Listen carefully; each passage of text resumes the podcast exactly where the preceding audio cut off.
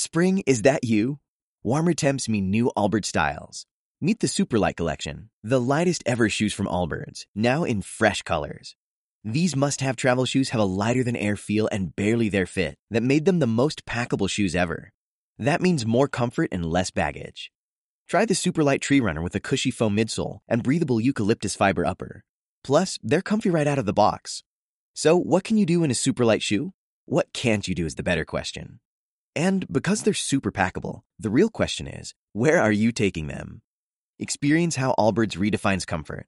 Visit allbirds.com and use code SUPER24 for a free pair of socks with a purchase of $48 or more. That's A L L B I R D S.com code SUPER24.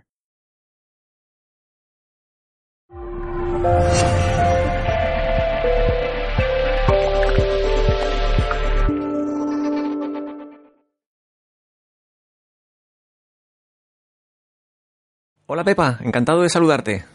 Hola, encantada. ¿Qué tal? ¿Cómo estás? Bien, muy bien. Disfrutando aquí del, del verano caluroso. Eso está bien. Oye, hablaremos los siguientes minutos de, de tu libro Educando la Alegría. ¿Por qué decides publicar esta obra?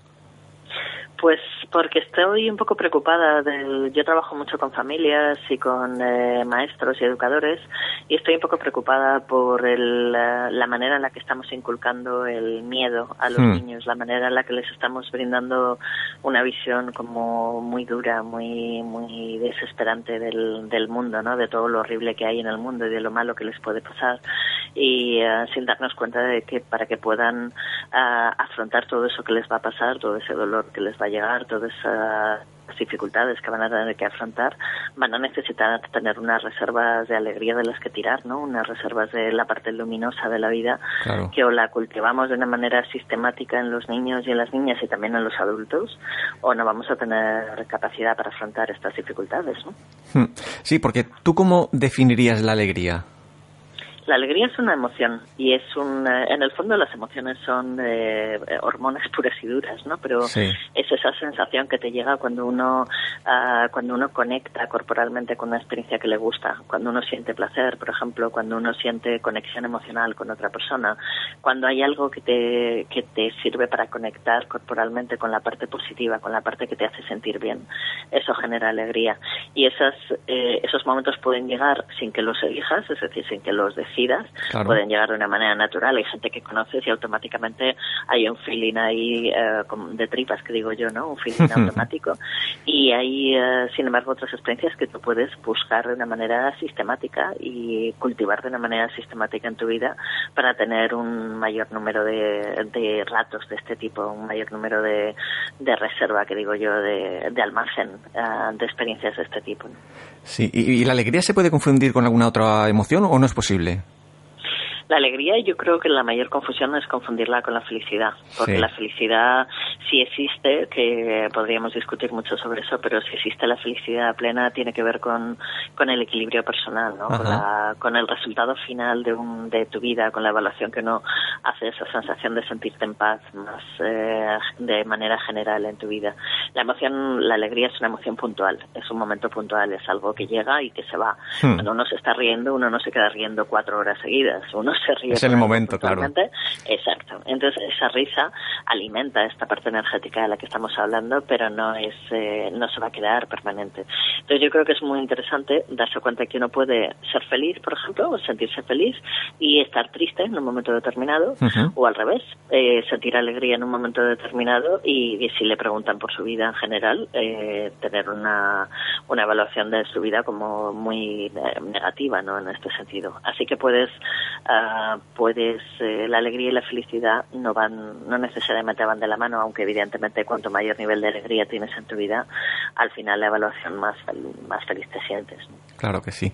Oye, y cuando empezaste a estudiar psicología, ¿ya tenías claro hacia dónde ibas a dirigir tus pasos o fueron las circunstancias las que más o menos te fueron guiando?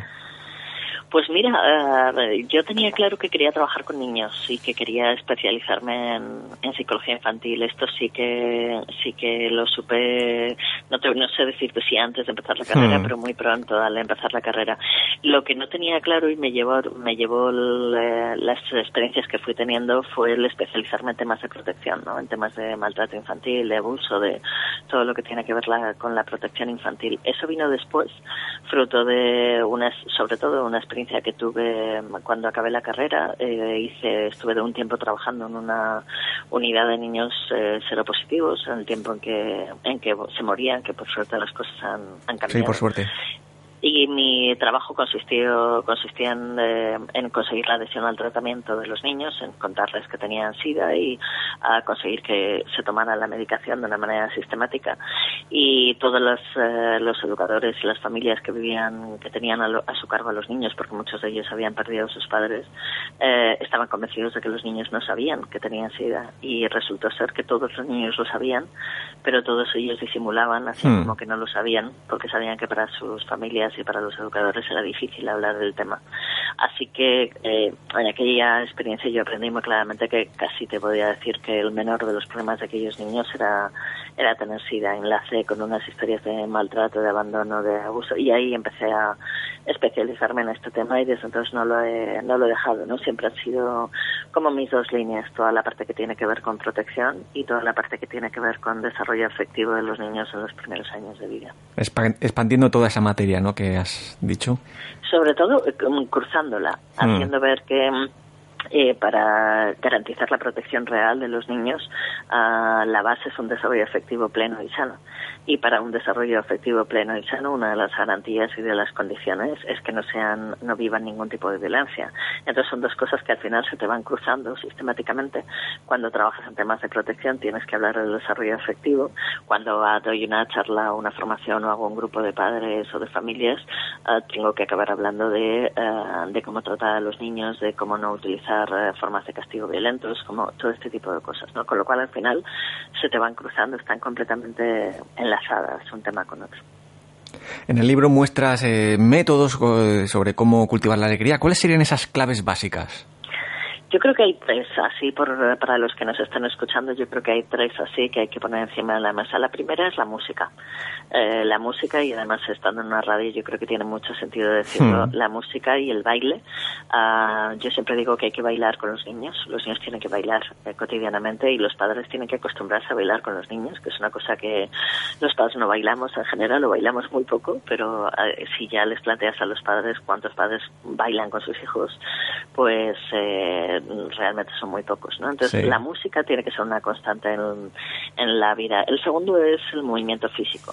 El movimiento físico genera unas endorfinas que son la base de la, de la alegría, de la emoción de la alegría. Entonces los niños tienen que moverse. La educación sedentaria, el que están sentados en casa viendo la tele o jugando al iPad o eh, que lo hagan puntualmente es estupendo, pero que la educación o la, la cotidianidad uh, sea estar sentado y no salir eh, es un problema. Los niños tienen que salir de casa tienen que hacer actividades al aire libre, tienen que hacer deporte, tienen que moverse físicamente. Hmm. Y el tercer elemento importante es el contacto con la naturaleza. La naturaleza tiene una, un componente que además tiene que ver con un elemento fundamental que es la luz. Los niños necesitan sol y necesitan luz eh, para, de hecho, uno de los elementos más interesantes en las escuelas es el manejo de la luz, ¿no? Como los espacios, una escuela para que sea una escuela afectiva y, y que posibilite el desarrollo pleno de los niños tiene que ser una escuela donde haya luz en las, eh, en las aulas, donde los niños tengan acceso a, la luz solar. ¿no? Entonces, los niños tienen que uh, pasar horas de luz al día y además tienen que hacer posible tener contacto con la naturaleza que tiene esa parte de conexión, les permite esa parte de conexión corporal. ¿no? Por eso en verano es mucho más fácil eh, estar contento que en invierno, porque estás mucho más en la naturaleza, vas a la playa, sales al campo y además tienes mucha más luz con lo cual es... Aparte del sol que te llena de energía, ¿no? Exactamente, con lo cual de una manera natural estamos más contentos en verano, aparte de que no trabajemos o no trabajemos, pero de una manera natural, salvo que haga un calor horrible, estamos más contentos en, en verano que en invierno, ¿no? Entonces se trata de cultivar eso que nos pone contentos, pero cultivarlo con conciencia y de una manera sistemática todos los días, no porque hoy esté en la playa y me siento bien, sino no, no, porque de una manera consciente durante todo el año voy a intentar cultivar estas cosas que van a hacer más fuertes a mis hijos y a mí. Claro, convertirlo en un hábito, ¿no?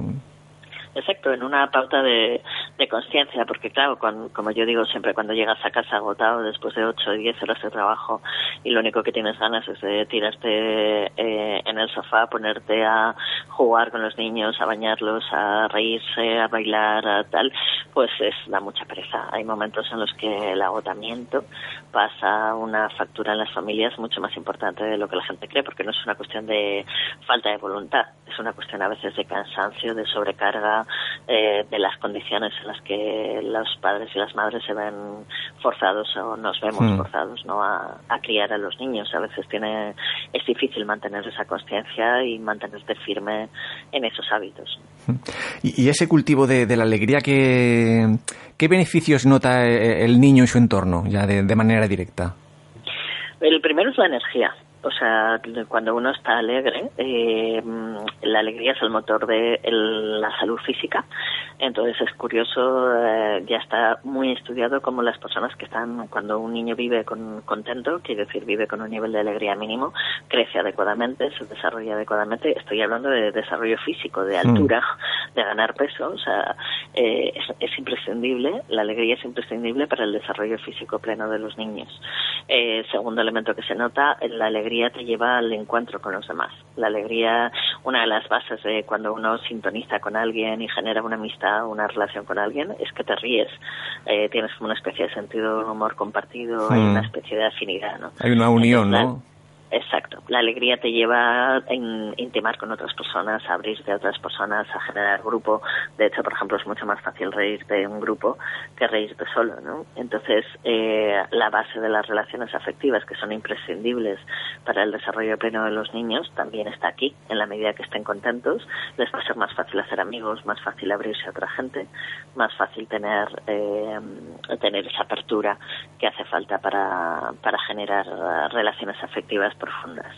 Y el tercer elemento es la resiliencia cuando lleguen los problemas, cuando lleguen las dificultades, la capacidad de resiliencia, que es la capacidad de sobrevivir al dolor y de poder rehacer después de una experiencia de dolor, esa, esa capacidad está mm, directamente condicionada a estas reservas de las que hablamos, ¿no? a que el niño tenga una reserva de luz interior, de alegría, que le permita mm, mirar el vaso medio lleno, porque el vaso medio lleno existe igual que existe el vaso medio vacío. La cuestión es eh, a dónde miras cuando llegan las dificultades, si hmm. miras al vaso medio lleno o miras al vaso medio vacío.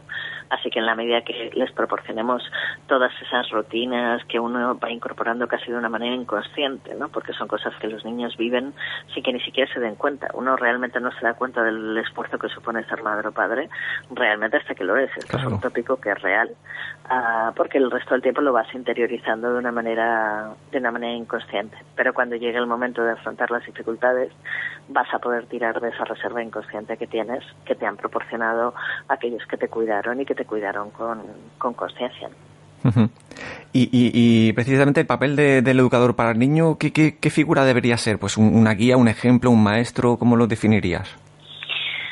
Bueno, yo creo que quien, quien educa a un niño, sea porque su padre o su madre, o sea, sea porque su familia, o sea porque eh, sea un educador en un centro de acogida, o sea un maestro en una escuela, eh, quien educa acompaña, acompaña, acompaña al niño en su vida. Entonces, a la hora de acompañar, yo digo que hay dos etapas, ¿no? Hasta los 7, 8 años, ah, en los que aparece la inteligencia analítico-sintética en el niño. Hasta ese momento, eh, quien educa configura eh, al niño, porque configura su manera de mirar el mundo, su manera de afrontar las dificultades, su manera de posicionarse en las relaciones, sus modelos afectivos de relación. Es decir, los siete primeros años de vida configuran claramente al niño. Cualquier persona que sea afectivamente importante para el niño en esos años va a condicionar y a transformar estructuralmente al niño. A partir de los 7-8 años, eh, el trabajo, digamos, la estructura ya está creada. Entonces, a partir de ahí, lo que a uno le toca es acompañar. Acompañar y acompañar significa dos cosas muy importantes. Mantener los límites de protección, para que cuando el niño no ah, quiera soltárselos haya alguien que le siga por aquí, no, que es peligroso, sigue por aquí, uh, mantente aquí porque esos límites de protección, hasta que no somos autónomos, no podemos mm, eh, marcarnos a nosotros mismos. Cuando somos niños necesitamos a alguien que nos lo marque. Así que ese acompañar implica marcar los límites, los límites que los niños no pueden saltarse porque si mm. se saltan corren un peligro. Y el segundo elemento es mantener la conexión emocional con el niño permanente para que el niño pueda recurrir a ti cuando tenga una duda, cuando pueda, pueda preguntarte cosas, pueda compartir cosas contigo, pueda contarte las cosas. En la medida que mantienes esa conexión emocional y esa comunicación abierta, el niño puede ir chequeando contigo todo aquello que va viviendo por dentro y que no sabe muy bien cómo nombrar ni cómo colocar. Entonces, eh, educar para mí eh, supone esos dos elementos no negociables. Por un lado, establecer esos límites, que no son un derecho de los adultos, sino un derecho de los niños para poderse desarrollar plenamente. Y el otro es mantener esa, esa conexión emocional y esa comunicación que le permita al niño eh, confrontar y chequear con el educador o con la educadora aquello que va sintiendo y viviendo. Por poner el símil, sería un niño sería como un, como un cubo que hay que llenar, pero hay que llenarlo de calidad, ¿no? De... Y sobre todo hay que darle la, la, la capacidad, la conexión consigo mismo para que decida de qué quiere llenarlo porque no, no, se, no lo tiene que llenar de lo que yo le ofrezca, tiene que llenarlo de lo que elija llenar. Entonces, para eso tiene que conectar consigo mismo y para conectar consigo mismo yo tengo que cultivar esa conexión consigo mismo. ¿no? Esta, esta cosa de que cuando los niños caminan descalzos, conectan, por ejemplo, con la tierra y cuando les permites caminar descalzos en la playa y caminar descalzos en el monte, ahí hay algo ah, en lo cual conectan con su propio cuerpo, con las sensaciones corporales. Y, por ejemplo, trabajando en protección, esto es importantísimo, porque para que un niño pueda detectar una situación de riesgo o una situación de maltrato, es fundamental que pueda conectar con sus sensaciones físicas, que son las que le van a hmm. indicar claramente a que está en peligro. No se lo va a indicar emocionalmente ni racionalmente porque no va a tener capacidad, pero sí corporalmente. Va a saber que corre peligro y va a poder pedir ayuda si está conectado consigo mismo, si está más pendiente de la emoción, de la relación afectiva con el otro. Cualquier persona que tenga una relación afectiva profunda con él o con ella va a poder manipularle, violentarle o agredirle bueno, yo recuerdo el, sistema eh, educativo de, tiempo atrás era el de la letra con sangre entra. Algo, algo hemos avanzado, ¿no? Hemos cambiado mucho y para bien. Yo cuando la gente tiene este discurso de lo mal que está el mundo, yo digo, mira, siendo mujer, punto número uno, y punto número dos, trabajando con en temas de infancia, eh, nadie puede convencerme eh, de que el mundo ha ido a peor porque estamos hablando de que las primeras condenas por maltrato infantil utilizaron, fueron de hace apenas un siglo y utilizaron la legislación del maltrato animal para poder condenar a unos padres que maltrataban y uh, impresionantemente a un niño. Entonces, desde entonces aquí las cosas han avanzado y han avanzado para bien. Hoy en día hay un nivel de implicación afectiva en las familias, de conciencia en la gente mayoritariamente. Luego, como todo avance, hay cosas en las que se nos han quedado por el camino, o en las que no hemos puesto suficiente atención, o en las que nos hemos ido a veces al extremo contrario, y hay que recolocar determinadas cosas, pero como todo avance. Pero en general, si uno ve la, el avance de la historia, pues eso, siendo mujer, con, yo pienso en cómo vivía mi abuela y cómo vivo yo, y hay muchísimas cosas que avanzar, pero nada que ver las oportunidades que yo tengo y las que tendrán las niñas eh, de hoy en día cuando sean adultas. Claro. Y Pepa, ¿en qué otros proyectos tienes entre manos actualmente?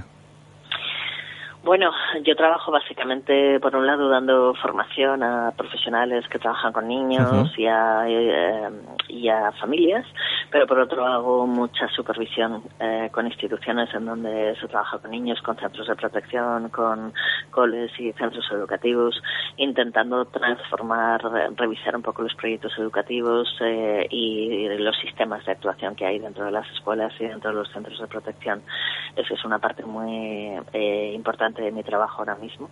Y de hecho, en septiembre saldrá otro libro, a La mirada consciente, que tiene que ver con estas, eh, esta supervisión, estos procesos de supervisión que estoy haciendo en los centros de protección, porque la idea es, hay un elemento que tiene que ver con modificar eh, las estructuras, no solo eh, las relaciones interpersonales, sino también las estructuras en las que se trabaja con niños, para contemplar determinados aspectos en los proyectos educativos, incluso en los entornos físicos en los que se trabaja con niños que hay que, que hay que tener en cuenta y que hay que sistematizar para poder lograr todo esto, ¿no? Porque a veces la intervención que hacemos con los niños no es tanto lo que hacemos directamente con ellos como uh, lo que hacemos con la gente que trabaja con ellos, el cuidado de los equipos que trabajan con niños, el, la formación de la gente, el acompañamiento terapéutico, o sea, toda una serie de elementos, el cuidado del cuidador, ¿no? El cuidado de quienes luego tienen a cargo a los niños y a las niñas o de la misma manera la formación que hacemos con las familias familias,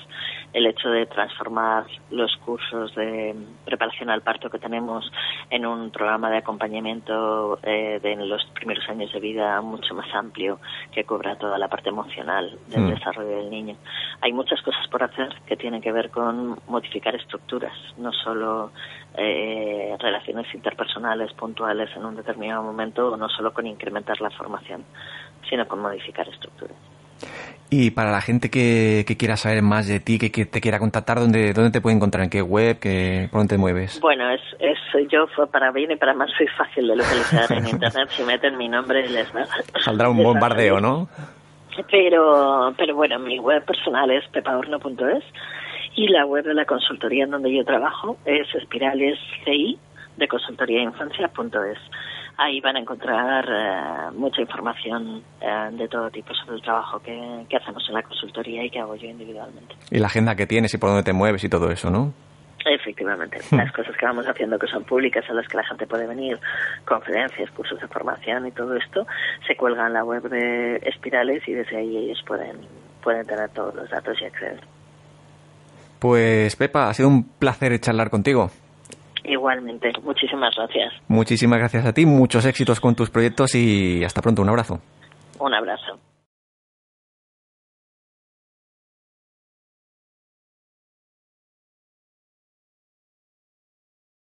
Dale más potencia tu primavera con The Home Depot. Obtén una potencia similar a la de la gasolina para podar, recortar y soplar con el sistema OnePlus de 18 voltios de Ryobi desde solo 89 dólares. Potencia para podar un tercio de un acre con una carga. Potencia para recortar el césped que dura hasta dos horas. Y fuerza de soplado de 110 millas por hora. Todo con una batería intercambiable. Llévate el sistema inalámbrico OnePlus de 18 voltios de Ryobi. Solo en The Home Depot. Haces más. Logras más.